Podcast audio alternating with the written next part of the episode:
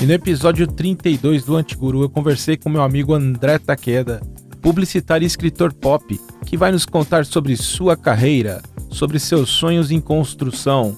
Também vai nos falar sobre sua paixão pela fotografia e, é lógico, suas bandas do coração. Fala mais.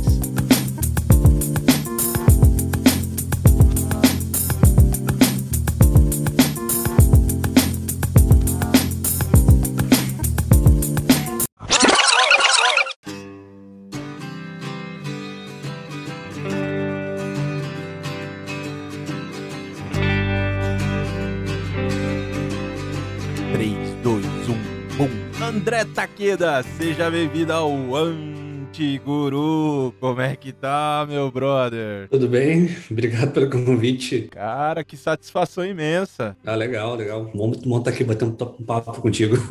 É, o Andrezão que eu já conheço, para quem tá escutando, desde o início dos anos 2000, por volta de 2000, 2001, época que a gente frequentava a Noite Alternativa de São Paulo, época do Orbital, da Borracharia, da Torre do Dr. Zero, da Fan House. Sim. Quanta saudade, hein, cara? Que época boa. Não, era, é uma época muito boa, assim, tem bastante nostalgia dessa época aí, do, do começo do, desse mundo índia em São Paulo. Exatamente. A gente bem jovem, né, cara? As bandas alternativas. Nem, nem, tão, nem tão jovem assim.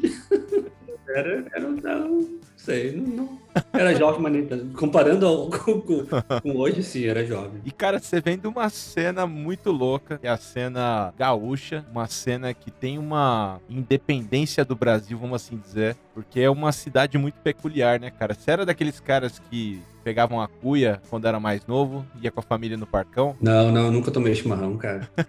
Na minha família a gente não, não, tomava, não tomava chimarrão. Até hoje, assim, eu não, não, não tomo. Eu moro aqui em Buenos Aires, todo mundo toma o mate deles, né? Com o chimarrão uhum. dele. Todos os dias eu não tomo muito, não. Não, nunca fui desse de tomar, tomar chimarrão, mas acho que eu sempre tive também essa coisa meio uh, de independência gaúcha, né?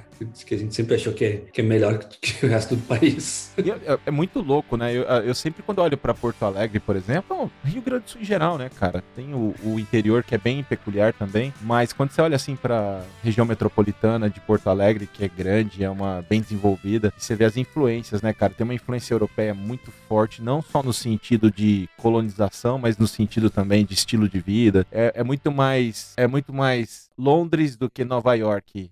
É, Porto Alegre. Devido às proporções aí guardadas. Não, mas, não, não, guardadas... mas eu, uma coisa que eu sempre penso assim que Porto Alegre é exatamente alguma coisa entre Buenos Aires e São Paulo, cara. Como é que é a sua visão de Porto Alegre? Você que vem de lá. É que eu tenho uma. Eu, já, eu sei de Porto Alegre há muito tempo atrás, né? Eu saí de Porto Alegre em dois, faz 20 anos já. Foi exatamente 20 anos. Eu saí em 2001 de Porto Alegre. Foi mais ou menos em. Eh, foi em janeiro de 2001 que eu saí de Porto Alegre para e fui, fui para São Paulo. Então eu tenho uma. Ainda uma. Tudo que eu lembro de Porto Alegre é super nostálgico ainda, né? Apesar de estar, tá, tá, minha família tá lá, óbvio que eu sempre vou, vou muito, muito Porto Alegre para visitar a família e os meus amigos de infância estão todos lá. Mas a minha visão de Porto Alegre sempre é um, uma cidade uh, uh, pequena, fria, úmida, no extremo sul do país, e ao mesmo tempo a gente podia fazer o que a gente quisesse, porque a gente sempre se achava assim. Os, os, os melhores em tudo, né? A sempre achava, achava os melhores em tudo. Mas eu não acho assim que Porto Alegre tem algo de Buenos Aires. Eu acho que Porto Alegre, sim, acho que tem muita influência de, do, dessa imigração europeia, né? Alemã, italiana, portuguesa, uh, mas, eu, eu, mas eu não sei porque a gente tinha essa, essa, essa sensação de que, ao mesmo tempo que a gente tem essa sensação de que a gente é melhor que todo mundo, né, a gente sempre tem esse sonho de que, ah, eu quero ir para São Paulo, sabe, eu quero ir para São Paulo. eu me lembro que na época que, que estourou todas, várias bandas gaúchas, tipo Bidelbalde, Video Hit, e eu sempre fui muito fã do Álvaro Pereira Júnior, né, eu lia muito o Álvaro Pereira Júnior, ele tinha uma coluna dele no, no Folhetim naquela época, que era o Escuta Aqui, e o Álvaro sempre criticava muito essas bandas, ele falava, assim, uma coisa muito legal, que ele dizia assim, não dá para acreditar num povo cujo maior sonho cosmopolita é morar em São Paulo, sabe? então, ao mesmo tempo que a gente tem essa sensação assim lá em Porto Alegre, é o que eu sentia, né? A gente, a gente é foda, a gente é, um, a, gente, a gente é um povo que é melhor que o resto do Brasil, ao mesmo tempo a gente tem essa sensação de inferioridade que se a gente não tiver a aprovação de São Paulo, a gente nunca vai ser o que a gente realmente acha que é. E meio que também que o mercado, quando você olha para o mercado fonográfico, por exemplo, você falou das bandas aí, cara, e é um, foi um fervilhão de bandas ali, né, cara? O Tom Block, o Júpiter Maçã. Você pega o próprio Vander, que é um pouco mais antigo, mas galera do Oncavision, Super Kids. Cara, se você pegar e entrar no, no Spotify colocar seleção de bandas gaúchas é infinito. E que mundo que habitavam essa galera, cara? Eu sei que vocês tinham ali o Planeta Atlântida, que é super tradicional, né, cara? Já há muitos anos aí rolando esse festival. Ah, tem a questão da. Se São Paulo tem Vila Madalena, você tinha lá em Porto Alegre a Cidade Baixa, né, cara? Tem uma cultura forte ali. E você olha para a influência musical das pessoas, a maioria dos dos gaúchos, eles são músicos de fato, eles estudam música, da influência europeia de estudar música. As letras, tem algumas que são mais raras? Tem, mas tem outras que são bem profundas.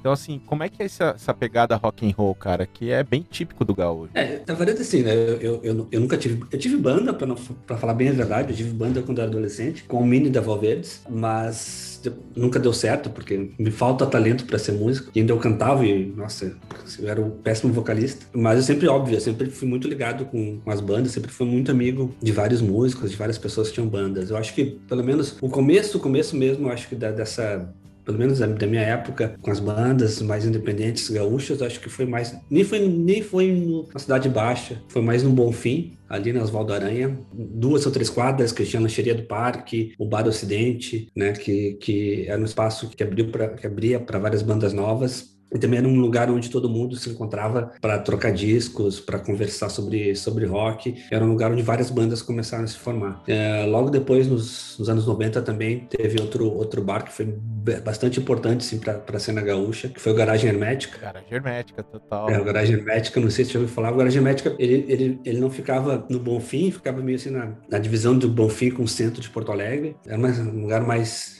mais sujinho, assim, mais, mais, mais pelunca, roqueira. E também, ali também foi um lugar onde deu espaço para várias, várias, várias bandas, assim. Eu acho que uh, uh, a Cidade Baixa era um lugar mais boêmio, onde todo mundo ia mais para beber e, e, bater papo. Acho que a cena roqueira mesmo começou ali no Bonfim e depois foi indo lá pro, pro garagem, pro garagem hermética. Tem uma galera, tem uma galera sensacional dessa época, né, cara? É, sei lá, eu lembro muito do, do newsletter do Cardoso, né, cara, que foi uma das Sim. primeiras coisas online que apareceram. É, a Clara Verbuck, que, que é uma grande escritora também aí, é, bem conhecida no mainstream hoje em dia, mas que vem de lá também. Cara, muita gente boa que saiu dessa, dessa época aí, cara. Como é que você se encaixa nessa turma toda? Não sei se eu me encaixo exatamente nessa turma de, de escritores gaúchos dessa época. Óbvio, eu conheço o Cardoso, eu conheço a Clara, o Galera, o Mojo, todo esse pessoal. Eu nunca fui um dos colaboradores fixos, os escritores do, do Cardoso. Eu já, acho que eu já colaborei com um, um, ou dois textos, mas eu nunca fiz parte desse grupo. Mas, é, óbvio, eu conhecia eles e, e, também tinha vários amigos em comum. Na verdade, minha história com a literatura na internet é, começou em Porto Alegre, quando eu já tinha escrito meu primeiro livro, O Clube, e decidi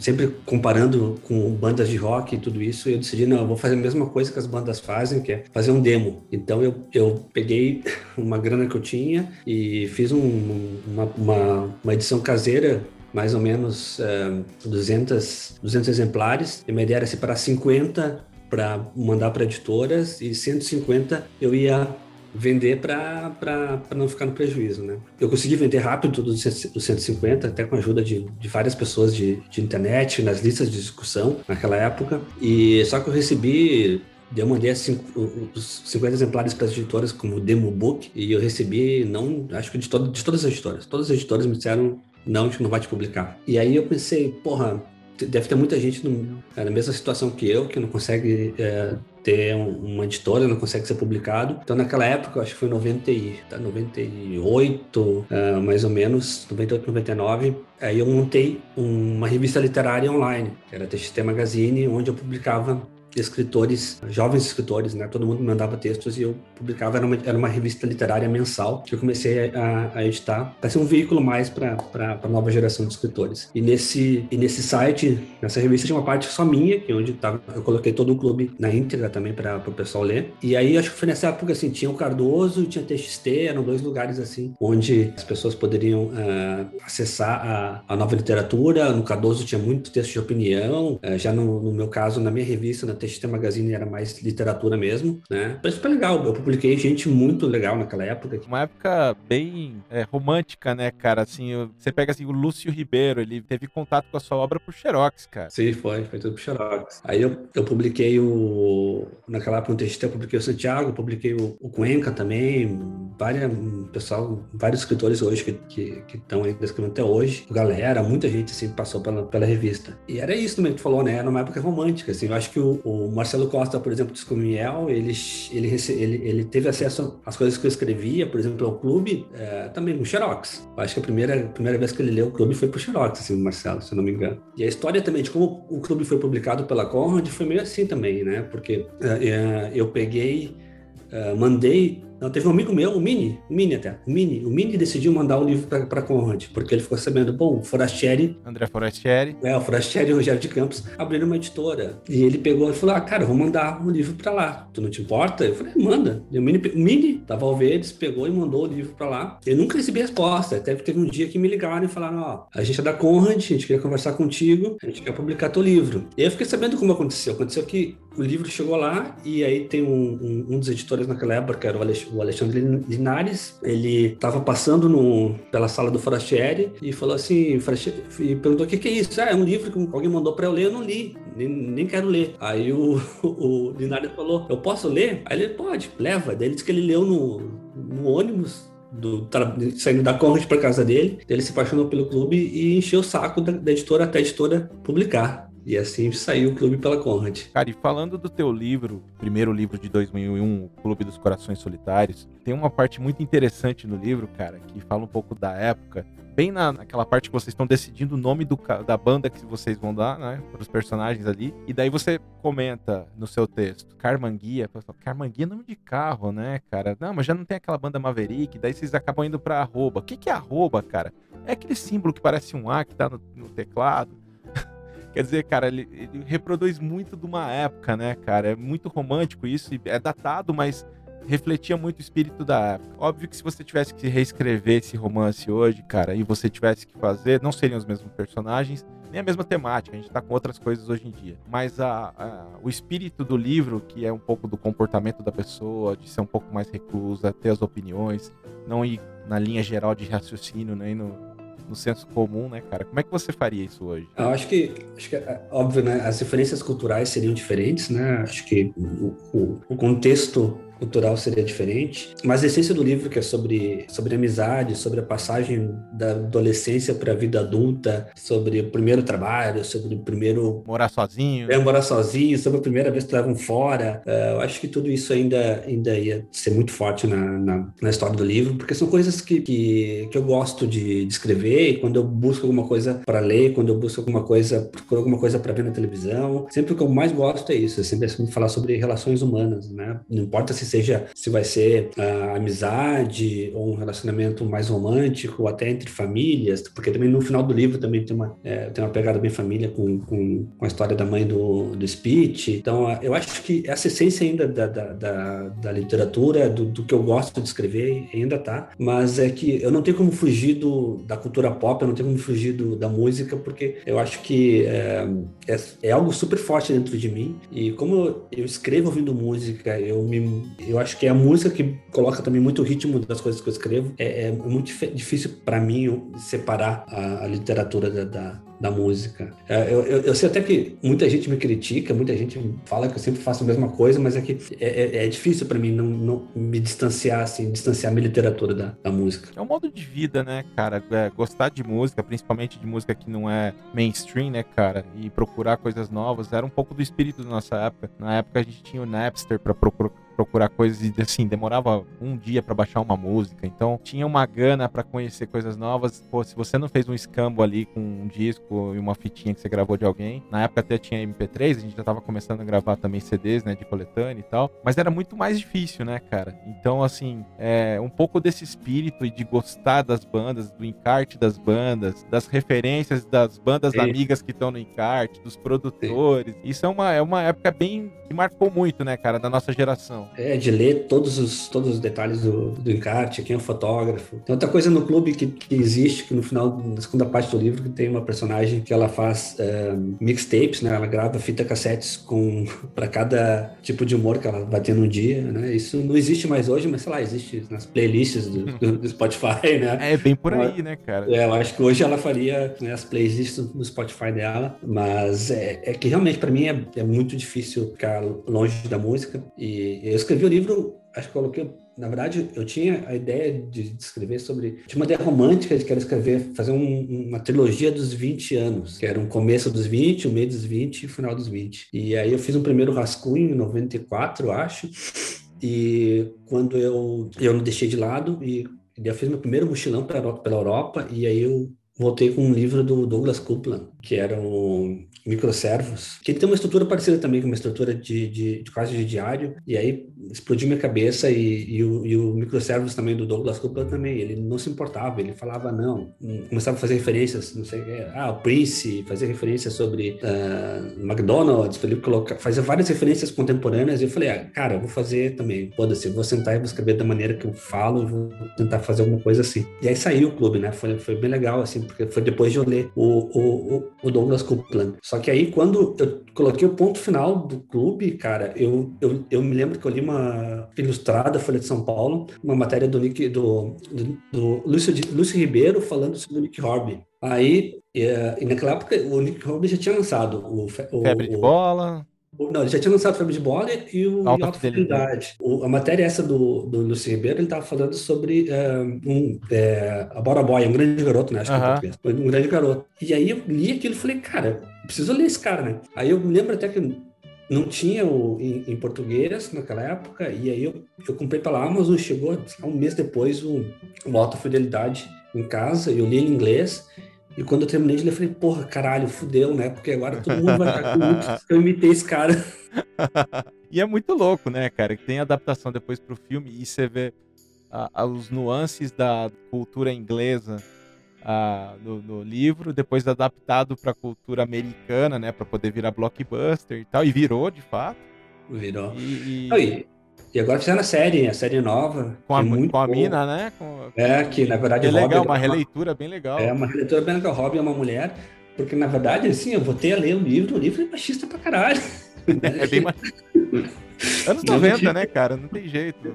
É muito Inglaterra machista. dos anos 90. É, muito machista. Tem umas piadas ali que não, não, não dá. E o, e o, personagem, esse Robin, é muito filha da puta mesmo. Assim, o jeito que ele trata a Laura, assim, e e, mas a série, pena que, que, já disseram que não vão renovar, não vai ter uma segunda temporada, mas a série com, do, do ano passado com a Zoe Kravitz, a filha do, do Lenny Kravitz, Kravitz, é genial, é, é, muito bom, muito bom. Ela, só, que ela... passa, só que daí passa no, passa no Brooklyn, né? Passa no Brooklyn. E é com a pátina do tempo, né, cara? Já adaptado para a realidade atual Sim. e incluindo é, a visão de uma mulher que eu acho bem bacana, cara. Acho que é fazer releitura e dar essa sacudida, essa provocada é sempre bom. É, o que eu queria fazer com o clube, na verdade, eu queria fazer uma. Até um, é um projeto que eu tenho com, com, o Marcelo Costa e com o Bruno Capelas, que era é, até fazer um crowdfunding para tentar a gente fazer um, uma, nova, uma nova edição. E o que eu quero fazer com, com ele é. Porque é uma coisa que eu me arrependo muito. E quando eu escrevi, eu não escrevi. História se passa em Porto Alegre, mas eu não escrevo em, em, é, no gauchês, né? E as pessoas falam você.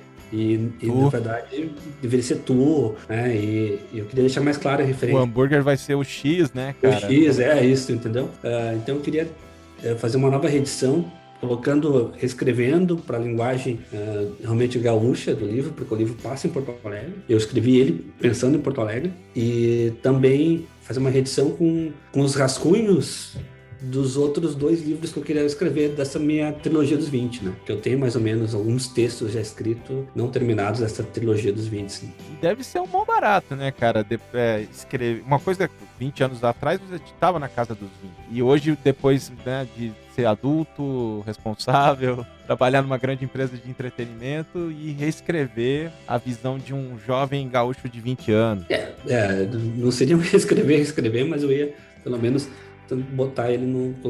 colocar um texto mais. mais é, Fazer um director's cut, né, cara? É, um, é um director's cut, assim, para as pessoas falarem tu, pelo menos, né? O livro foi lançado em Portugal, o clube foi lançado em Portugal, e o editor de Portugal, ele, ele falou para mim, ah, eu vou, vou adaptar. E ele adaptou, ele, é, as bandas brasileiras que tinham umas referências, tipo Engenheiros da Havaí, eu me lembro que ele trocou por Chutos, Chutos e, Ponta, Chutes e Pontapés, uma banda bem famosa, uh, de, de, de Portugal. E ele mandou para mim o texto para eu, eu revisar. Eu parei na página 10, porque eu disse: não, não sou eu aqui. não sou eu, porque era realmente eles, eles, eles, eles mudaram bastante o texto quando foi no, no, pro português de Portugal. É outra, a gente fala que não, mas é, é outro planeta, Portugal. É né? outra, outra coisa. É não, mas voltando a, essa, essa, ideia, então, esse modelo que eu tenho há muito tempo atrás, né, com, com o Bruno, de tentar fazer um, um uma reedição do. Uma, e uma clube. trilogia, né? Da, da é, é, edição, do, edição do clube com, com bônus, né? Com, com, com algumas, uns textos bônus aí para. Porque eu acho legal que ainda até hoje tem muita gente que, que, que tem muito carinho pelo livro, então eu estava pensando em fazer um, algum projeto assim. Andrezão, em 2004 você vem com o seu segundo livro, Cassino Hotel. Como é que foi esse salto, cara? O Cassino Hotel eu acho é um livro mais eu, é, é mais adulto e é um livro que eu escrevi uh, meio querendo provar que eu poderia ser ainda. Uh, acho que nesse livro tem todo, todo é, é, resultado da minha síndrome de impostor, assim, de escritor, né? Então eu queria provar que eu conseguia ser pop ainda, com referências pop, mas mais, mais adulto e, e com um texto um pouco mais. Uh, não sei como dizer, mas um texto menos menos coloquial, talvez. Ele é coloquial, mas ele tem um, é um texto menos coloquial que eu queria fazer. E com algumas viradas, assim, também diferentes no livro. Não tão e, linear. É, não, não tão linear, né? Uh, foi, foi difícil, foi bem difícil escrever o livro, assim, eu, eu, eu sofri bastante, foram, foram, foram em duas férias, eu tirei umas férias de 20 dias, escrevi quase todo o livro, depois eu fiquei revisando, revisando, tirei um ano depois, tirei outras férias, e eu terminei com o livro. E, e aí muitas pessoas, muitos amigos leram e eu tive a ajuda de muita gente que, que, que me fez comentários, me, me, me, deu sugestões. Eu gosto bastante do livro, eu acho às vezes ele muito, muito forte, muito sentimental demais, em algumas partes. Uhum. Ele é quase, ele é muito sentimental, mas eu acho, mas eu gosto, eu gosto bastante do, do livro. Eu acho que tem, tem, tem, tem. Quando eu volto no clube acontece no clube quando eu leio, eu digo, porra, sou eu o, o Cassino, algumas partes eu vejo, porra, quem, quem foi esse cara que escreveu, sabe? Eu não me reconheço, então eu acho. Que é o que você falou, né? Da síndrome de impostor ali, tentando dar aquela é, outra cara, né? Pra era outra literatura. Era, era, outra cara, mas é, como eu te falei antes, então eu não é, ficar longe dessa temática e das referências musicais foi, foi difícil para mim. Eu decidi assumir, mas eu tentei né, fazer alguma coisa diferente, assim. Né? E eu gosto, eu, eu, eu, eu, gosto, eu gosto bastante. acho que é, isso foi legal também com o Cassino, que comecei a trabalhar com, com uma agente literária e, ela me ajudou bastante. E a gente, é, ela me perguntou até qual editora que tu quer, né? Aí eu falei, é, eu quero, eu quero ser editado pela Rocco, porque a Rocco era, naquela época, ela, ela editava vários, desde o Nick Horby, Alex Garland, vários escritores que eu gostava pra caramba. E ela dava muito tempo a Rocco. E a gente conseguiu, a gente fechou com a. E foi, foi bem legal. Foi a primeira vez na vida que eu lá, ganhei um adiantamento, sabe? Então, foi legal, foi legal. É, cara, e eu imagino que você teve que fazer uma escolha muito difícil na carreira, que é se desprender um pouco do, do André escritor, romântico, com todo esse universo pop flutuando na sua cabeça, e decidir para um lado mais profissional relacionado com comunicação, mas totalmente distante da, da vida literária. E se assumiu aí a posição de publicitário. Como é que foi essa virada? É, na verdade, eu acho que tudo tem a ver com. É, que eu não sabia exatamente. Eu não me sentia 100% um, um profissional de, de publicidade e comunicação e não me sentia 100% escritor. Então, eu não, não sabia o que, que, eu sou exatamente. Né? Eu ainda estava nesse, nesse momento de tentar decidir. Assim, eu, uh, mas eu não tinha planos, assim, de deixar de escrever, porque faz muito tempo que eu não deixo de escrever. O último livro que foi publicado foi em 2000 uh, 2011, que é um livro infantil, que eu escrevi em 2004, mas demorou anos para ser editado, publicado. Uh, eu não tive, não foi uma decisão assim, ah, eu vou deixar de escrever e vou ser me dedicar a ser um executivo de, de comunicação. Aconteceu natural porque era isso que eu, que eu, que eu, que eu tava te falando antes. Eu eu senti assim, eu preciso botar foco em alguma coisa, né? E uh, foi justamente nessa virada de quando eu recebi uma proposta de trabalhar em Buenos Aires, para trabalhar na, naquela época trabalhar na Fox. E eu acho que me senti super à vontade, porque eu vinha de mundo de agência de propaganda que eu gostava, mas não era onde eu me sentia mais confortável. E eu comecei a trabalhar num canal de televisão, no meio de uh, várias pessoas super talentosas de outro país. E eu falei, eu gosto disso, quero botar foco, né? Vou colocar foco nisso, vou tentar dar o melhor de mim aqui. E, e acho que aí, naturalmente, uh, eu comecei a, a, a, trabalhar mais na minha carreira profissional como, como, como publicitário e deixei de lado a, a, a, literatura, assim. Até porque aí quando eu tentava voltar a escrever, é, para mim sempre foi muito complicado porque escrever tem, tem, precisa muita disciplina, muita, muita, muita disciplina. E o meu trabalho sempre foi muito pesado, não é que eu trabalho vira à noite, como antes em Porto, em Porto, Alegre, em São Paulo, trabalhando em agência de propaganda, virava à noite, trabalhava final de semana. Aqui não, nunca virei à noite, nunca trabalhei final de semana, raramente trabalho final de semana. Mas é que meu dia é muito pesado, então assim, era chegar de noite, eu, eu trabalho das 10 ou das 9 até as, as 7, uhum. mas é muito pesado esse meu dia. Então quando de noite eu não quero, eu não tinha cabeça para escrever, muito menos no final de semana. Você adotou aquela coisa do argentino de Buenos Aires de comer por volta das 9, 10 da noite, às 11 às vezes? Sim, sim, sim. Lifestyle total, né? Não tem como. Sim, sim, não. Uh, uh, não, e eles, eles às vezes, eles, às sete, eles têm a, me, a merenda deles, que eles chamam, né? Merenda, que eles tomam, sei lá, comem um, um sanduichinho, tomam um chá, um café e às 9, 10 jantam. Eu não faço a merenda, mas eu, não janto tão cedo assim também. Mas, então, já não tinha cabeça para escrever e, e, aconteceu que uh, a minha carreira dentro do, da, da, empresa começou a, a, dar certo e ficou de lado, né? Então, eventualmente, eu escrevia texto, eventualmente eu escrevo alguns textos mais curtos e, e mando para a única pessoa que me publica sempre, que é o Marcelo, o Escumiel, mando para ele, ele me publica. É, mas não foi algo que eu, que eu, que eu, disse, não, eu vou fazer, vou deixar e vou deixar de escrever para sempre, assim. Eu digo, por isso que eu digo muitas vezes que eu sou um escritor quase aposentado, né? Eu ainda, eu mesmo tenho essa, essa ilusão. Escritor não praticante. É, eu tenho essa ilusão de que eu vou voltar a escrever, sabe? Mas quem, Hoje, sabe, por exemplo, quem sabe, cara, quem sabe.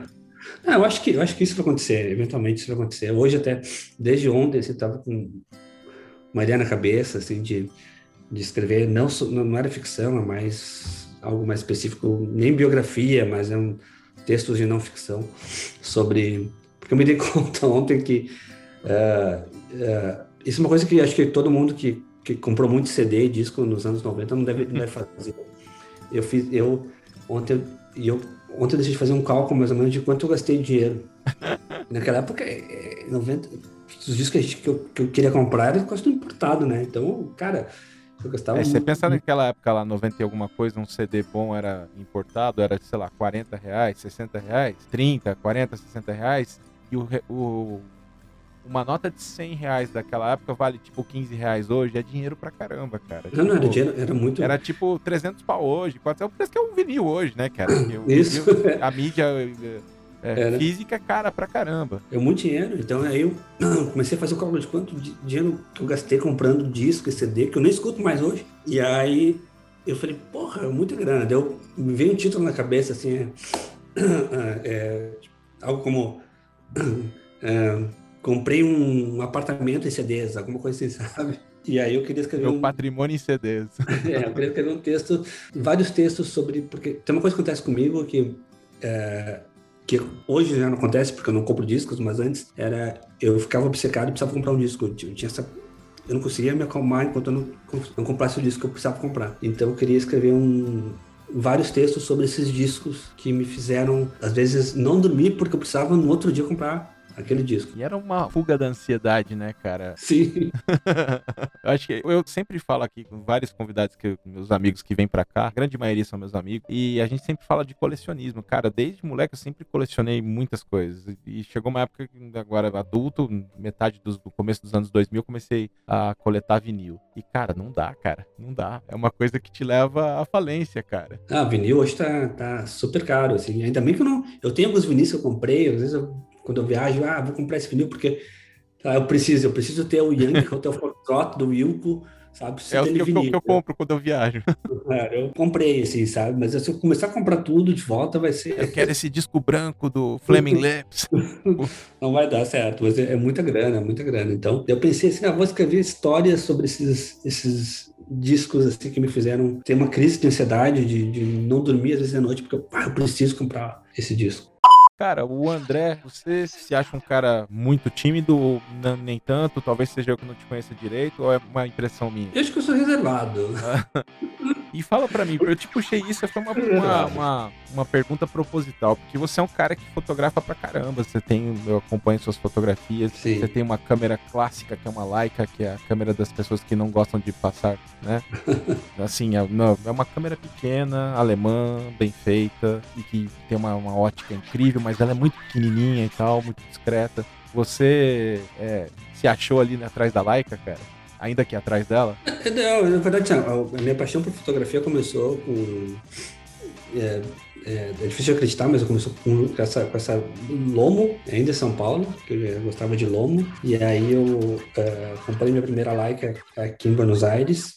E não é que eu mexi atrás da, da Leica, mas eu, sério, eu descobri que realmente uma coisa que eu, uma das coisas que eu mais gosto é se expressar, né, cara? É uma outra, outra maneira de escrever, né, cara? É, ir, ir pra rua e, e, fotografar, não pensar em nada, ficar sempre, sempre com a cabeça no, no, momento, no presente, assim, naquele momento, olhando e procurando a luz, procurando uma sombra, procurando pessoas e fotografar. Uh, eu, eu, Leica é muito caro também, então eu fiquei muito tempo, demorei para comprar minha primeira Leica, fiquei muito tempo com Leica, depois eu cheguei... Aquela dor na consciência, daí você compra primeiro e fala, não, agora já agora foi. já foi. Depois eu cheguei à conclusão, não, não, preciso de Leica, preciso agora, eh, porque é tudo manual, né? É tudo manual, e aí eu, eu usava digital também, e eu falei, não, agora eu vou comprar fui passar para outra câmera, daí eu fiquei uns dois, dois três anos com, fotografando com, com Fuji também, que é uma câmera muito boa. Tremenda câmera. É, e aí ano, ano passado, em dezembro, eu decidi voltar para filme.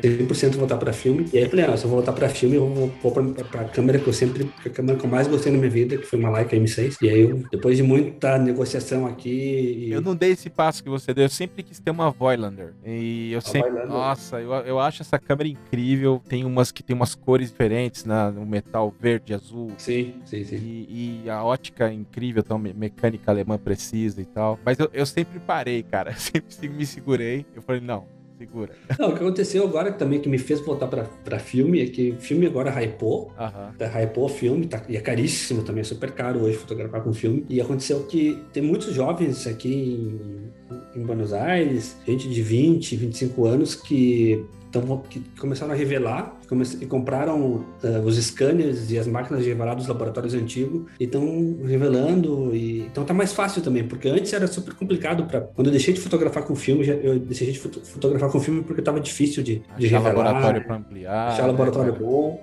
Então, é, eu falei, ah, foda-se, eu não vou, vou, vou, passar por digital. E agora não, agora tá mais fácil e, e, é barato e é uma galera legal, assim, então eu decidi voltar pro filme e, e, é bom isso também de não ver na hora, sabe? Eu gosto disso de, sei lá, ter que é, exercer essa paciência de, ah, eu tenho que terminar um rolo de 36, depois eu tenho que mandar pro cara revelar. Tem aquela ansiedade para ver como é que ficou o resultado. Depois, em dois, três dias vai chegar o resultado. É bom isso, eu gosto, eu gosto dessa. E você faz o processo reverso? Você acaba digitalizando as fotos analógicas? Sim, sim, eu digitalizo tudo. Na verdade, eu, não eu digitalizava antes antes. Antes eu tinha um scanner, fazia tudo isso. Agora eu, eu, o, o, laboratório que, que revela já, já me manda tudo. Já faz essa digitalização. É, já, já digitaliza tudo. Porque, na verdade, hoje se digitaliza, porque, sei lá, a gente vai ter posta no Instagram, não sei. Ainda faz tempo que eu não uso Flickr, mas ainda existe Flickr, então é o, o... É interessante você usar o Instagram e depois dar uma olhadinha, uma sapiada no Flickr, né, cara? Porque a qualidade das fotos no Flickr é insanamente melhor que as fotos do Instagram. Acho que são propostas totalmente diferentes, claro. É, o Instagram, apesar de usar imagens, é muito mais e vídeos, né? É muito mais uma rede social em si. O Flickr é uma rede social, sim, mas o intuito ali é fotografia, né, cara? É, é fotografia, mas. Raizona. Mas acho que o Flickr também já passou, já passou, já passou do, do, já, já, já passou de moda, assim. Muita, muita gente que vai lá. Eu tentei, eu tentei muito tempo também, tentei participar de outro site que é o 500px, que é mais profissional ainda, mas também não, nunca, nunca tive muito engajamento ali. É muito nicho, né, cara? Nichado pra muito caramba. nicho, né? É muito nicho. Mas eu nunca, nunca pensei nisso, assim, que porque eu sou um cara mais tímido, mais reservado, não sei. É, eu me escondo atrás da câmera. Na verdade, eu acho que eu gosto de, de fotografia. Eu vejo por um outro lado, não de se esconder, porque acho que a câmera ela serve de escudo inconscientemente, mas até papo de coach não é isso. Acho que é pelo lado, é, eu vejo o lado do resultado. É você escrever, ao invés, ao invés de se expressar por palavras, você se expressar por imagens. Por Isso imagem. que acho que é o grande barato da fotografia, né, cara? Estático, Sim, transmitir uma ideia com uma, um frame. sim. Ah, é, é, isso, essa, essa ideia também de congelar né, um momento, isso eu também acho, acho muito legal. Assim, e, e acontece muito hoje, detalhes também estava olhando fotos que eu fiz até em digital, há três, quatro anos atrás, e eu vi, porra, essa foto, na época eu não gostava, agora eu, eu acho legal, sabe? Isso, isso é bom também de começar a olhar Aquela história do fotos. Zeitgeist, né, cara? Você pegar o espírito do tempo e ele ficar ali pra sempre, né, Isso, cara? Que isso, é isso. mais rico. Da... Acho que. é, não sei se tu leu o, o livro A Câmara Clara, né? Grande clássico aí do Roland Barthes. Ele, Sim. ele fala muito da, daquela história do punctum, que é aquele ponto específico que as pessoas que vão ver essa foto no futuro ou mais à frente, elas vão ter uma relação com a foto que é mais ok. E a- o cara que fez a foto, de repente ele queria. Tinha um dedo de uma irmã que estava ali quebrado e tinha um esparadrapo e tem uma história por trás daquilo que está registrado na foto e não ao mesmo tempo. Então esse punctum que eu acho que é o, é o legal da fotografia, né, cara? Você registrar o espírito do tempo, as coisas que estavam acontecendo, acontecendo naquela época. É, mas o o legal também acontece comigo é que quando eu vejo uma foto, posso ver uma foto que eu fiz, sei lá, 10 anos atrás e eu vou gostar. Agora, se eu vejo os textos que eu escrevi há 10, 15 anos atrás, eu não vou gostar. essa, essa é a Mas hoje, questão. de repente, rola até aquela. Sabe aquela coisa que quando você tem 18 anos, você olha pra uma foto de criança e fica com vergonha? Mas Sim. aí você olha com 40, 50 e fala que barato, velho. Olha como é que eu era, cara. Não, mas, mas não acontece com os textos que eu escrevi há muito tempo atrás, não, não era assim. Eu tenho, eu tenho ainda aqui vários textos, porque eu escrevo, escrevo muito tempo, né? Eu comecei a escrever quando eu era adolescente, então. E eu tenho tudo escrito, tudo aqui guardado, escrito. Na época eu datilografava, assim, nos textos. Caramba. Eu tenho um livro que eu escrevi quando eu tinha 16, que é, tem umas 200 páginas. Esse livro nunca pode ser publicado na vida. E eu, quando eu leio ele, meu Deus do céu, como é que. O que, que eu fiz? Mas era, não sei, e, e é umas obsessões que eu tinha naquela. é, Assim, porque eu. Cara, eu fui meio. Eu vivi, né? Os anos 80. Então eu tinha. E eu tô vendo agora essa série The Americans, que passa nos anos 80 dos russos.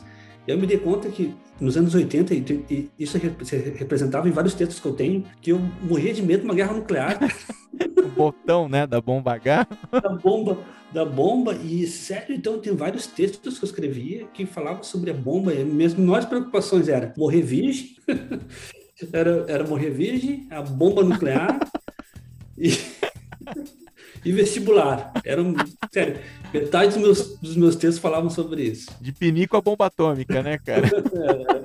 Era bomba atômica, vestibular e, cara, vou morrer virgem. Era, era meus, meus maiores Você problemas. falou, né, cara, o lance da, da cultura machista. A gente era bombardeado com conteúdo machista, né, cara? A primeira trança de Jonathan, o Porky's, que eram filmes emblemáticos aí na nossa Sim. adolescência aí, né, cara? Que você era molecada atrás de sexo a todo e qualquer custo, né, cara? Ah, mas tem, tem filmes bons, que são, eu gosto muito do Picadias Estudantis, que é do Cameron Crowe. Champagne, não é? Tem Champagne nesse filme? É, Champagne não é do, não é do Cameron Crowe. Ou é? Acho que não. É, mas o Champagne é muito legal. Mas, na verdade, o que, o que eu, o que eu gosto mesmo, assim, que é a minha grande paixão, são os filmes do- dos anos 80 do John Hughes. Aham. né, o Pretty in Pink, é, são filmes que eu gosto bastante. Eu até falo que, porque o Pretty in Pink, é, o filme, a versão Break- original, Breakfast Club é dele?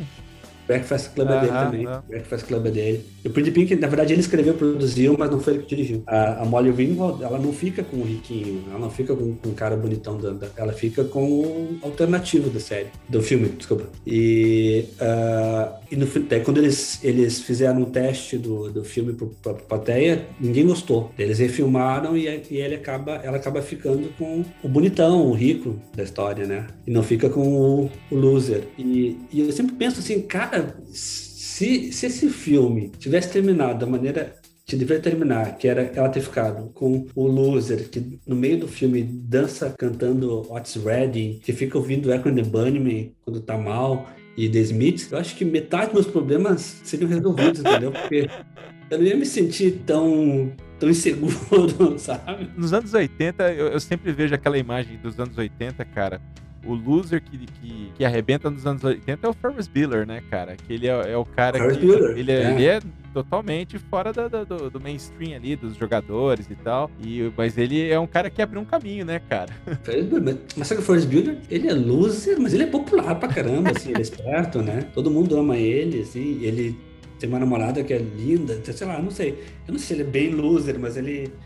Ele mas ele não é também um estereótipo. Ele vai do... nos dois caminhos ali, né, cara? Ele tem o lado nerd e tem o lado popular ali, sem ser mainstream. É, ele não é, não é estereótipo do mainstream ou do personagem do, sei lá, do capitão de, de futebol americano, né? Do, do quarterback. É. Né? Do, dos filmes adolescentes. Mas. E é do John Hughes também, né? O, o, o curtindo a Vida Doidada. A Vida Doidada também é do, é do John Hughes, eu gosto bastante. Do... O famoso Ferris Bueller Day Off. É, Isso. Esse marcou todo mundo, hein, cara. Não, filmaço, filmaço. A trilha sonora muito boa também. As trilhas sonoras do filme do, dos filmes dos anos 80 do John Hughes eram muito boas. A trilha sonora do, trilha sonora do, de, de Pretty Pink tem New Order, tem Echo the Bunnyman, tem The Smiths, tem só banda boa. Tem Psychedelic First, que é a banda que canta Pretty Pink. Só tem, só tem banda boa. Que demais, cara. E o que, que vem pela frente aí, Takeda? Eu sei que você está em, tá em, em stand-by com a sua literatura, repensando, você falou um pouco aí dos planos. Quando que você vai dar uma canja pra gente aí com um livro novo? Não sei, assim, eu tenho que, na verdade, me organizar. Eu, como eu falei, é ter disciplina, né? E para sentar todo dia na frente do computador, mesmo que não seja para escrever nada, ou mesmo que seja para escrever uma linha, né? mas ter esse, esse, essa disciplina, essa uh, rotina de voltar a, a, a, escrever. Eu tenho várias ideias sobre uh, livros, uh, mas, mas não sei ainda quando que eu vou voltar a escrever. eu tenho esse, esse, projeto engavetado aí de, de fazer uma reedição do, do clube, um crowdfunding junto com o Marcelo e o Bruno. eu queria que fosse lançado pelo, sei lá, um Scamiel editora. Esse era o plano, mas está super engavetado também. Eu tenho vários e-mails, a gente já fica discutindo ah, como vai ser os, as recompensas que a gente vai dar, vai dar para as pessoas que, que ajudarem no, no crowdfunding. Uh, tem até já mais ou menos um, uma ideia de custo de quanto vai sair o livro, mas isso não, ainda, não, ainda não saiu do papel. Mas eu, assim, ano passado eu tentei voltar a escrever de uma maneira mais é, periódica para o Scamiel, com alguns textos sobre é, é, soundtracks da, da, da, da, quarentena. Acho que fiz, escrevi oito ou nove textos. Marcelo Benvenuti, não, Marcelo Damaso, é, Marcelo Benvenuti, escritor. Marcelo Damaso, ele que é de Belém, ele me convidou para participar de uma coletânea também para escrever contos de amor no meio da quarentena e eu mandei para ele um texto também. Então, eu quero voltar, mas assim, ó, é tentar, depende mais de mim do que de qualquer outra pessoa. Uh, também a minha agente, que eu descobri que ela ainda continua meu nome no site dela. um mês atrás ela voltou a falar comigo, ela está desesperada para conversar comigo, acho que ela quer, quer que, eu, que eu volte a escrever também. Mas é, realmente a questão é, sei lá, botar foco e, e ter disciplina, é, esquecer de que, sei lá, que eu tenho meus problemas no dia a dia, que eu sou, eu odeio usar essa palavra, mas é, sei lá, que eu sou um executivo, sabe? Continuar fotografando, né? Diz uma coisa para mim, esse período maluco que a gente passou no último ano, é, e tá passando ainda, né? Não terminou ainda. É, quanto que isso te aguçou, cara? Te fez na hora de eu soltar um pouco aqui meus dedos, deixa eu digitar, tenho que escrever alguma coisa. Eu sei que você fez esses, esses, projetos que você acabou de citar, mas quanto que isso de fato mexeu contigo? Ah, no começo, no começo mexeu bastante. No começo mexeu bastante assim de, ah, eu vou sentar e vou escrever. Depois, eu acho que eu fiquei mais, eu caí dentro desse no mundo de que eu precisava conseguir resolver como, sei lá, a nossa equipe ia trabalhar, né, no meio da desse caos de home office. Então, sei lá, quando eu vi meu, eu estava assim realmente muito envolvido no trabalho e aí deixei um pouco de lado essa, essa parte de escrever. Mas quando começou a, a, a quarentena, aí realmente eu, eu, pensei, nossa, vou agora escrever para caralho, vou voltar com o um projeto do, do crowdfunding. E, mas isso durou, acho que duas, três semanas. Depois, quando eu vi, eu estava com um turbilhão de trabalho e, e não continuou. Né? E, mas assim, eu acho que também ficar em casa não é trabalhar em casa acho que não é a melhor, não é a melhor solução para mim também, porque assim, ó, eu, tipo, ah, eu termino, eu tô trabalhando em casa, eu vou, ter que, eu vou terminar meu trabalho, depois eu vou sentar em casa também para escrever, entendeu? Parece que daí é uma coisa contínua. É um plano de sequência, né, cara? É, um plano sequência, uma coisa contínua, porque é isso, acho que, que, que, que escrever é, é, trabalho também. Eu trabalhei muito tempo com o Pedro Veríssimo, em Porto Alegre, filho do, do Fernando Veríssimo, e ele falava muito do Érico, né, do vô dele. Ele disse que o vô dele, ele todo dia, ele acordava, se vestia, botava terno, gravata, ia pro escritório dele para escrever, porque era o trabalho dele. Sabe? Não é que Interessante, cara. ele, ele se vestia para trabalhar, porque era o trabalho dele. Essa escrever. é uma técnica que talvez intuitiva muitas pessoas adotam no trabalho de casa, né, cara? Colocar uma roupa um pouco mais formal, uma camisa e tal, e sentar no escritório para diferenciar aquilo do resto do seu dia com a camiseta. Tem muito, escutado muitas pessoas que falam que isso para dar o tal do clima, né, cara, de escritório. É, eu, eu, não faço isso, eu comecei a fazer uma coisa que eu li também, que ah, tem que ter um ritual para terminar o dia. Então, o ritual, o ritual para terminar o dia era, ok, eu termino, eu vou tomar um banho. Então, era assim, era, era meu ritual, mas depois também já, já passou. Depois, ah, vamos fazer outro ritual. Ah, termino, sei lá, dou uma volta na quadra, não sei. Mas é, é mas é bem complicado, assim. Precisa dessa uma... quebra, né, cara, para mudar a frequência da, da, cabeça e você oscilar de maneira diferente, até para dar espaço para pensar outras coisas. Mas é que, é que eu acho é muito difícil, acho, tu conseguir ter uma, ter uma rotina dentro dessa rotina, né? Porque a gente já tá numa rotina, então uma rotina dentro da rotina. É, é, é complicado. Cara, não dá para deixar de pedir uma lista aí, cara, porque falar com o André Taqueda sem pedir uma lista de bandas e referências para essa galera jovem que tá aqui escutando, o nosso público aqui é maior por volta de 35 a 44, porque eu tô nessa faixa, obviamente. São é, muito a minha bolha é muito formada por amigos, mas tem um grande chunk aí que é de gente mais jovem, cara. Tem um, uma galera galerinha de 18 a 25 e de 25 a 35. Eu queria que você trouxesse aqui, cara, porque eu, eu fico, assim, às vezes abismado de trazer uma banda, escutar uma banda dos anos 90 ou dos anos 2000, no começo dos anos 2000, e a, e a galera não conhece, cara. Por quê? Porque eles eram muito jovens, muito novos ainda. Então eu queria que você trouxesse um pouco aí das suas referências, cara. Ué, é difícil. É, é a minha, a, a minha, mulher que brinca comigo, né? Que todo dia tem uma música da minha vida diferente, uma música do mundo diferente. Mas não sei, vamos ver. É, pensando assim, anos 80, né? Quando eu comecei a ouvir música, é, tem a minha banda do coração, e realmente sempre vai ser minha banda do coração. Eu posso ficar um ano sem ouvir essa banda, mas sempre vai ser a minha banda do coração, que é Echo and the Bunnymen. Então eu realmente amo, amo Echo and the Bunnymen. Acho que eles têm todos os discos deles nos anos 80 são maravilhosos. Irretocáveis, né? É, vai desde de, sei lá, de rock grandioso, pós-punk, algo mais pop. Eu adoro o Echo the Bunnymen, eu acho que é um bom lugar para começar o Echo the Bunnymen. E o Echo the Bunnymen tem uma coletânea que é maravilhosa, que eu acho um bom lugar para conhecer Echo the Bunnymen, que é o Songs to Learn and Sing. E o Echo the Bunnymen também tem uma banda, tem, tem um, uma banda que voltou, né, terminou, morreu o baterista e a banda terminou. E eles voltaram, acho que no, terminou mais ou menos em 90, eles voltaram em 97 com um disco que é, que é muito bom que Evergreen. E acho que foi a primeira vez que eu chorei na vida ouvindo uma música, foi a primeira música do disco. Quando eu ouvi, eu chorei, assim. A Bunnymen é uma minha banda do, do, do coração, né? Uh, mas depois, óbvio, um, Wilco. Wilco uh, foi uma banda muito muito importante para mim. Acho que principalmente eu, eu já gostava deles desse primeiro disco do AM, mas quando eu vi o, o segundo disco deles foi assim me pegou bastante. Mas o óbvio que o Hotel Foxtrot é, é maravilhoso. A história do disco é foda. De, de, o disco o disco não ia sair, que eles tiveram que comprar o disco da gravadora. É, o disco foi um dos primeiros discos um dos primeiros discos que vazou assim no, no Napster. Né? Todo mundo já tinha ouvido antes dele sair e mesmo assim foi um sucesso. Fizeram aquele filme que é maravilhoso. Chegou aí para Chicago já? Não, nunca fui pra Chicago. Cara, eu cara. perdi um dia tentando fazer o melhor ângulo possível das Marina, da Marina Towers. Uhum. A capa do disco.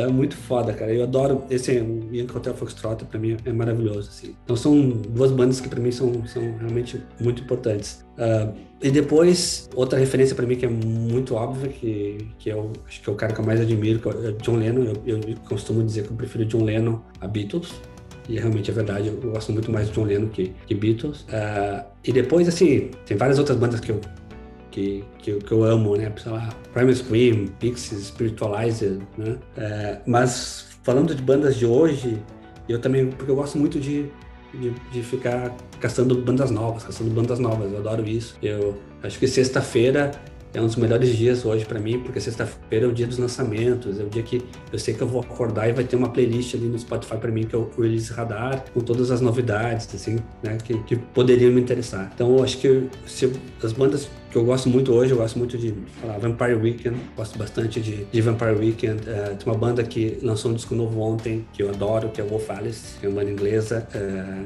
que eles que é super eclética, vai desde um, um punk pós-punk, é uma música mais pop, eletrônico, assim, Wolf Alice eu, eu adoro. Avett Brothers eu gosto bastante também, porque eu gosto muito também de, de, de música com essa pegada mais uh, country, america, americana, que eles chamam, né? o alt country, que era do Wilco, eu também gosto bastante. Então, lá, Avett Brothers eu acho muito bom. Vou citar aqui para a galera que está escutando sobre a sua paixão pelo Wilco. Em 2016, fazia alguns anos que o Wilco não vinha ao Brasil, desde 2005, né? Que eu acho que foi a, a última 2005, vez. 2005, é, foi 2005. É. Bom, teve um show no Rio de Janeiro, eu fui ao show do Rio de Janeiro, encontrei Marcelo Costa do Screen, obviamente. Falei, tô indo pra São Paulo. E vai ter um show no domingo, você tá sabendo? Eu falei, tô, cara, mas eu não consegui, não sei com quem comprar, eu vou lá na frente, não. De quinta pra sexta, antes do show do Rio, eu te mando uma mensagem. Cara, tá sabendo aqui do Wilco? Não, tô sabendo, cara. Eu tô tentando comprar. Aí eu te encontro no sábado no show em São Paulo, no Pop Load. Aí, Taquerda! Tô aqui, cara. Eu falei, cara, você é muito guerreiro, cara. Você voou da Argentina só pra ver o show, cara. Eu fui. Na verdade, assim, ó, o Wilco, o Wilco Hotel Foxtrot foi um disco que eu ouvi muito, muito, muito quando eu escrevi o Cassino Hotel. E o Cassino Hotel, ele é dedicado pro Jeff Tweedy, que é o vocalista uh, e principal compositor, né? Praticamente o dono do Wilco. Ele é dedicado pro, pro, pro, pro Jeff Tweedy. Então, quando o Wilco foi para pro Rio de Janeiro no, em 2005 para tocar no. Acho que era Team Festival. Uh, eu falei com o Lúcio, eu falei, Lúcio, Lúcio Ribeiro, eu falei, Lúcio, eu preciso entregar um, um uma edição, pro, uma edição pro, pro Jeff. Ele falou, tá, Takeda, vem para cá, acho que eu vou conseguir. Eu já morava aqui, em Buenos Aires, eu fui para o Rio de Janeiro, e aí eu mandei uma mensagem pro, pro Lúcio, ele falou, ó, eles, eles estão nesse hotel, é no Hilton, acho, Copacabana, e mais ou menos às quatro horas eles vão descer para conversar com, comigo, alguma coisa assim. Vem para cá. Aí eu fui, eu, me, eu consegui me cruzar com, com o Jeff Tweedy, é, e eu cheguei para ele falei para ele: quero te dar esse livro autografado aqui, e ele é dedicado para ti. Daí ele, não, mentira. Eu falei, não, eu abri, diz assim, né? Daí, porque no livro diz, dedicado por Jeff Tweedy. Era Jeff Tweedy, John Lennon, Caio Fernando Abreu, assim, pessoas que marcaram minha vida. E aí ele, eu me lembro que ele falou, não, não pode ser, you are crazy, you are crazy guy, falou uma coisa pra mim, né? E, e aí ele pegou o livro, me agradeceu, te deu um abraço, depois tá, nunca mais vi, é, não falei mais com ele e depois fui, fui, no show. Quando eu tava voltando para Buenos Aires, eu tava no aeroporto e encontrei toda a banda lá. Ah, cara. Tava toda a banda lá. E aí eu peguei meu ingresso, até amanhã eu peguei meu ingresso e eu fui no. fui. Cheguei perto deles e falei, ah, posso pegar um autógrafo de toda a banda? Aí eles, tá, tudo bem. E aí o Jeff olhou pra mim, ah, you are the crazy guy. ele falou pra mim. Então ele, então ele, ele, daí ele, ele autografou para mim assim, até escreveu assim, ah, para André, uh, crazy guy, alguma coisa assim. Né? Abraços, Jeff Tweedy. Realmente sim, eu, é, é, eu, eu acho que eles nunca, para mim, acho que nunca fizeram um disco tão bom quanto, quanto o Yankee Hotel Foxtrot. Uh, mas é, é, uma banda assim que, que, eu, que eu amo muito, Você muito. Você não muito. gosta do Sky Blue Sky? Gosto, mas não, não me pega tanto. Só que assim, cara, depois que eu fui ver o show deles aí em São Paulo, eu, fui, eu vi o show deles em São Paulo e depois eu vi o show deles aqui em Buenos Aires.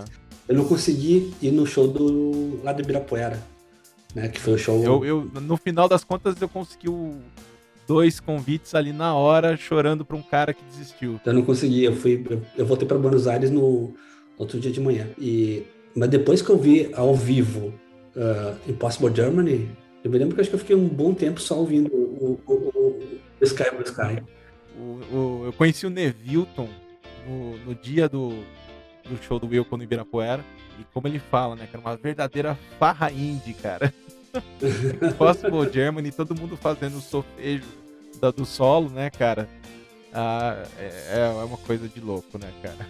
É, eu, dei, eu conheci o Bruno, o Bruno Capelas, eu conheci ele aqui em Buenos Aires, no show do, no show do Wilco, e foi muito engraçado, porque o, o Bruno, eu vi ele no Twitter, ele falando, ah, alguém sabe como ir pro, pro lugar do show do Wilco, porque era longe pra caralho, e eu falei pra ele, cara, eu vou ir, eu, eu respondi pra ele no Twitter, eu vou, vai, vai comigo, não tem problema nenhum. passa aqui na minha casa, a gente vai junto. Daí ele veio aqui em casa e a gente foi no show, daí no meio caminho pro show, ele falou, ah, só pra quebrar o gelo, e eu vou dizer de uma vez já, ele falou, tá aqui, eu sou teu fã.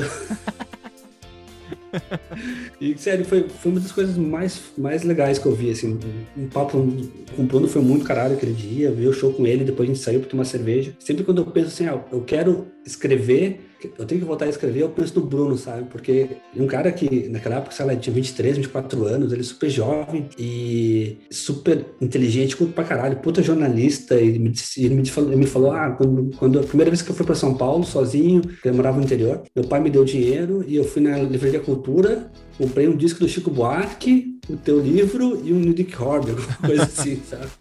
Que honra, né, cara?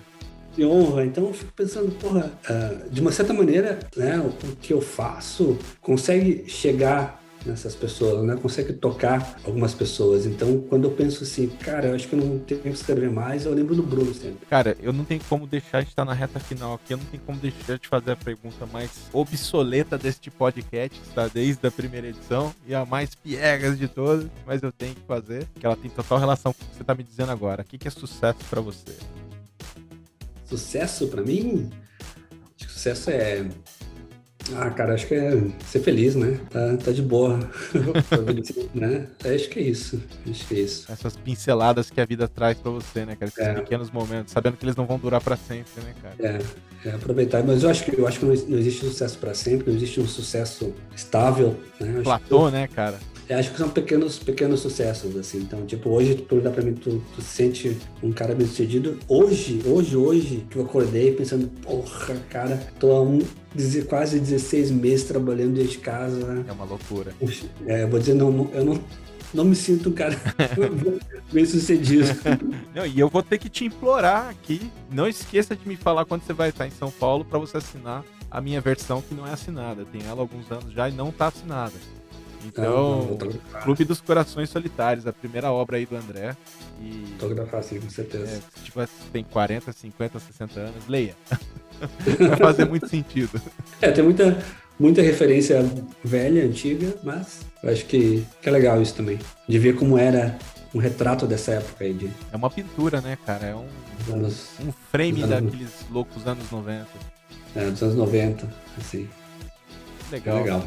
É, Taqueda, você quer deixar algum contato aí, no Instagram, alguma coisa, que, algum contato, alguma mídia que você Não, se quiser podem te acessar? Se quiser ver minhas fotos, é André Taqueda, meu, meu IG é André Taqueda, e para procurar para ter textos meus, tem bastante textos meus no, lá no, no acho que tem alguns PDFs para baixar também, vai no Scrumiel ali, André Taqueda, vai achar alguns textos, alguns textos eu tenho vergonha, outros não. Seus livros ainda estão à venda? Dá para encontrar online? Eu acho que dá para encontrar online. Uh, Amazon. O, clube, o Clube Sebo, com certeza, que está esgotado. E eu acho que o Cassino talvez dê para encontrar em algum lugar. Na Amazon, assim. Mas o clube está esgotado. É por isso que a gente quer fazer esse, esse crowdfunding. Vamos ver se um dia sai do, do, do, projeto, sai do papel e a gente consiga colocar em, em pé. Vou ter que contratar um, vou ter contratar alguém para fazer isso para mim, porque eu não consigo fazer sozinho, mas legal. Andrezão, queria deixar aqui um abração do fundo do coração. E, cara, a gente tem papo para rodar, rodar, rodar, rodar, rodar. Quem sabe a gente faz um episódio 3 e 4 e, e 5 da vida do Takeda aí, que tem bastante história para contar. Com certeza. Vamos juntar aí com, com o Marcelo, a gente tem bastante coisa para conversar.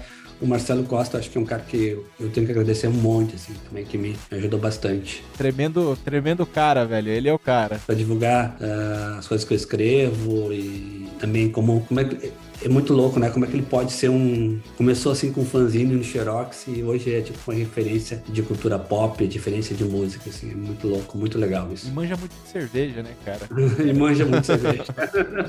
Marcelão, assim, com certeza vai estar escutando essa, esse episódio aqui. Marcelo, abraço para você. Eu tenho três textos no Screen L da primeira versão ainda daquele site em HTML. O Marcelo falar que a mídia dele é uma mídia muito louca, que tá há mais de 20 anos, desde 98, salvo engano. Que ele tem todos os textos de todo mundo que contribuiu até hoje. A maioria dos sites eles acabam perdendo uh, o conteúdo. O Marcelo tem tudo lá, cara. É uma é uma biblioteca, cara, da cultura pop brasileira. É, é muito legal. A Escamiel é muito legal. E Escamiel, Escamiel tem, tem toda uma série de. São 10 textos que eu escrevi, que esse sim, que eu escrevi há muito tempo atrás, mas eu gosto bastante. acho que tem, tem muito carinho. Acho que, que é um adolescente nos anos 80. acho que também é, recomendo aí quem não conseguiu, quem não leu. Vai lá no, no, no Escamiel ler, que é bem legal também. Taqueda, deixo aqui para você um abraço, brother. Abraço, obrigado pelo convite aí, pelo papo. Ótimo. Muito bom, cara. Brigadão. Valeu. Valeu.